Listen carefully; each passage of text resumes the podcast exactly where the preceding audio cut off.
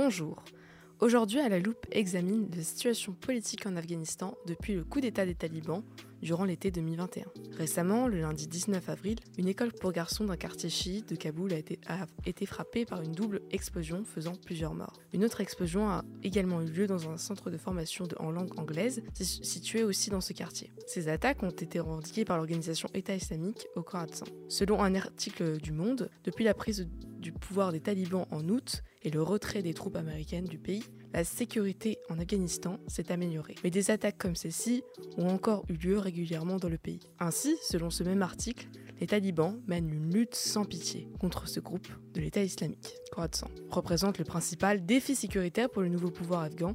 Cet épisode peut nous amener à revenir sur la formation du groupe des talibans et leur nouvelle prise du pouvoir dans le pays depuis août 2021. Tout d'abord, avant de revenir à leur prise au pouvoir de l'été 2021, nous allons revenir sur l'émergence de ce mouvement, puisqu'il ne date pas d'aujourd'hui. Il est apparu dès l'été 1994. À sa tête, Mollah Mohammad Omar, dont on connaît en vérité peu de choses. Sa volonté aurait été de pacifier et redresser le pays suite à l'occupation russe, à l'époque nommée URSS, de son pays. Cette dernière a eu lieu de 1979 jusqu'en 1989. Cela a duré près de 10 ans et l'URSS justifie son acte par son envie de soi-disant aider à conserver le gouvernement en place en Afghanistan. L'occupation soviétique est contestée par les États-Unis, qui sont les grands antagonistes de l'URSS durant la guerre froide. Dans l'imaginaire collectif, c'est d'ailleurs une des dernières crises de la guerre froide. Cette intervention aurait coûté la vie à environ 15 000 soviétiques et au moins 640 000 afghans d'après un article du journal Russia Beyond. L'URSS n'a pas seulement occupé ce pays mais a aussi participé en 1979 à un coup d'État dans celui-ci, renversant le pouvoir en place dirigé par Hafizullah Amin, le deuxième président du Conseil révolutionnaire de la République démocratique d'Afghanistan. Pour l'une des premières fois, un groupe agit sous le nom des talibans, afin de faire barrage aux offensifs russes qui continuent dans le pays en 1985.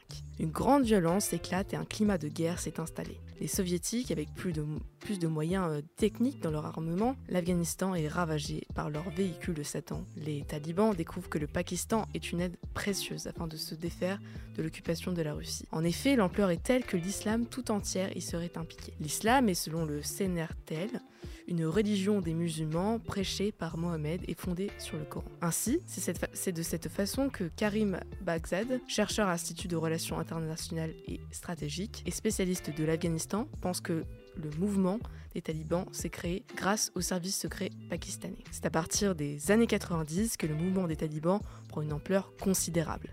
En, voyant son nombre de partisans exploser. En effet, des jeunes réfugiés afghans qui se trouvaient au Pakistan ont rejoint le mouvement par le biais de l'école Deobandi. C'est une école de pensée musulmane sunnite formant des étudiants à la religion qui prônent le prophète Mahomet. Tout ceci sous la direction de Mollah Omar.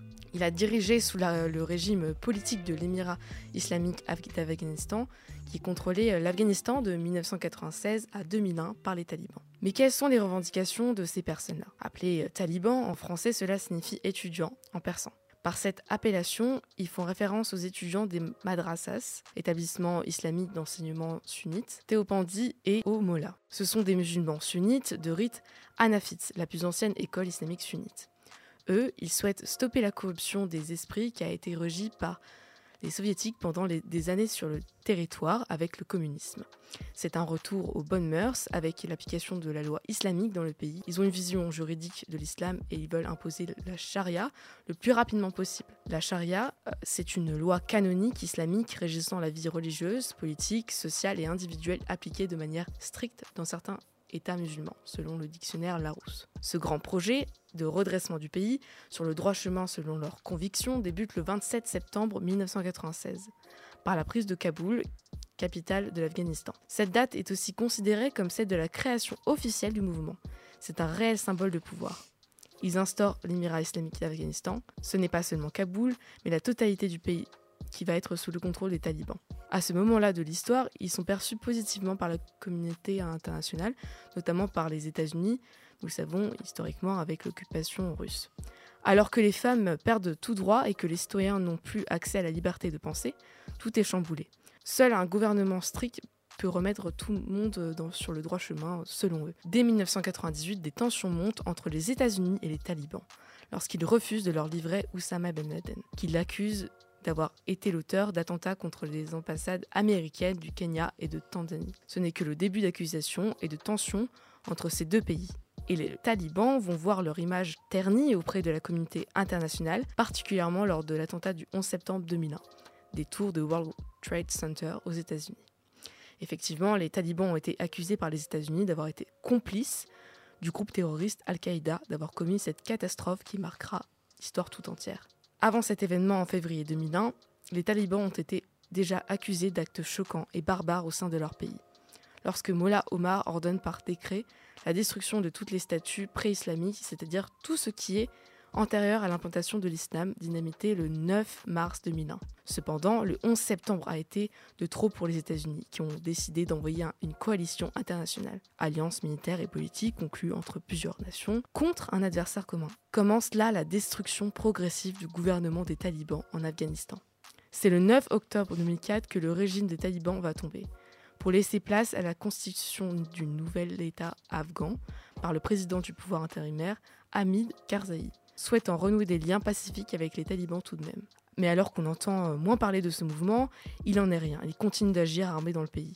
De nombreux attentats ont été commis, même une tentative d'assassinat a été proclamée. En 2014, les États-Unis arrêtent la coalition et rétractent les forces militaires dans le pays, ce qui profite aux talibans qui tentent de conquérir des territoires de l'Afghanistan L'insécurité est au summum dans le pays. Le pays est scellé en deux lors des attentats du 23 juillet 2016 par l'organisation État islamique, ennemi juré des talibans, refusant à tout prix l'étendue du califat. Les talibans vont mener des combats plus violents avec eux au sein du pays, se proclamant comme la voie la plus noble à suivre pour ce pays.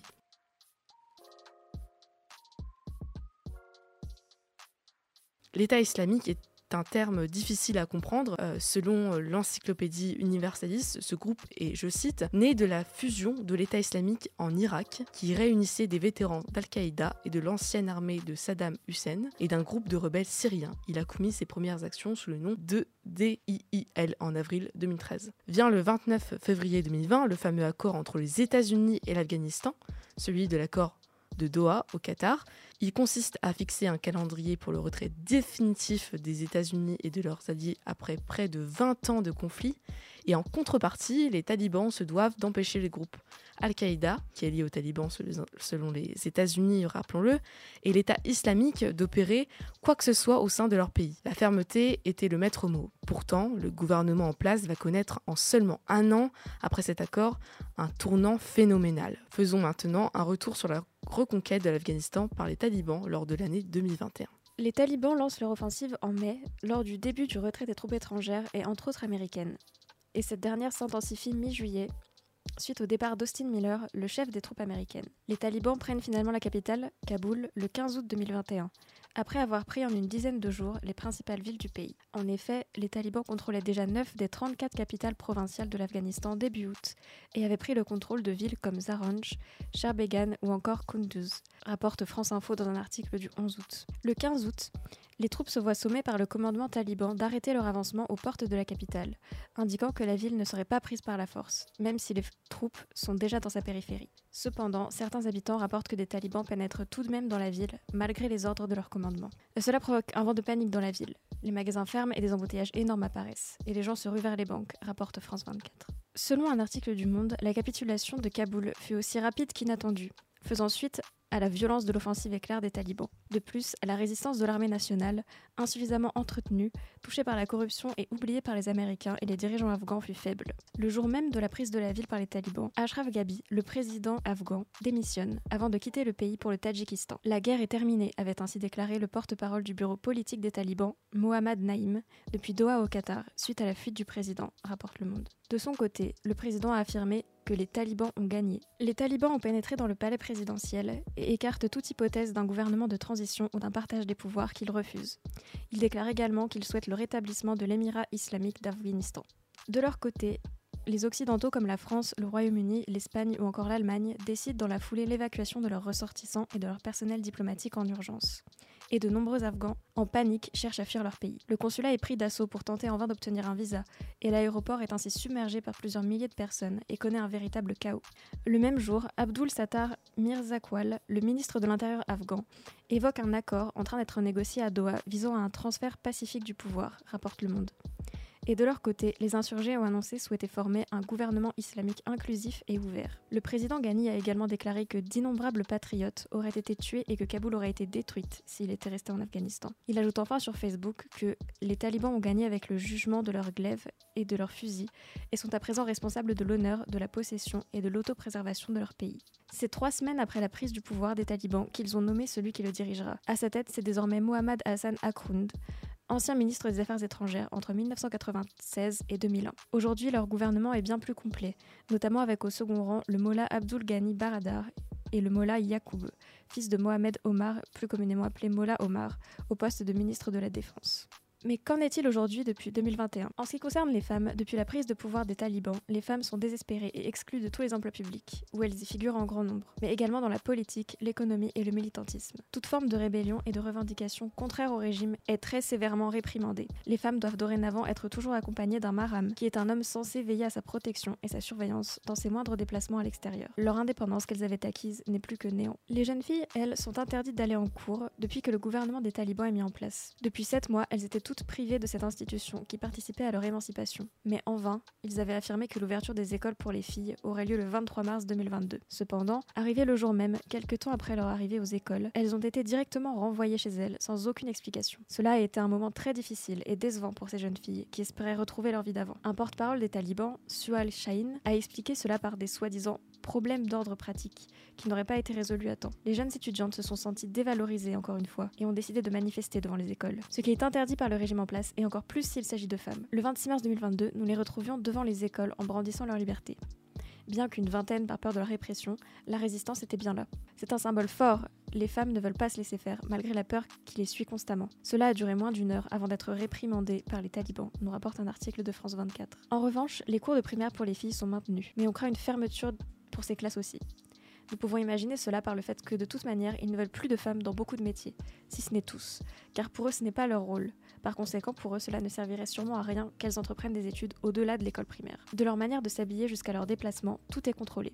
Une telle nouvelle a retenti dans la communauté internationale, puisque l'ONU, l'UNESCO et six pays occidentaux ont condamné fermement la décision de fermeture des écoles. Amnesty International a récemment condamné elle aussi le gouvernement en place. D'autant plus que ce n'est qu'un drame parmi tant d'autres que connaissent les femmes, puisqu'elles connaissent aussi des emprisonnements. Quatre militantes féminines ont ainsi été emprisonnées pour avoir fait un rassemblement anti-taliban mais elles ont heureusement été libérées.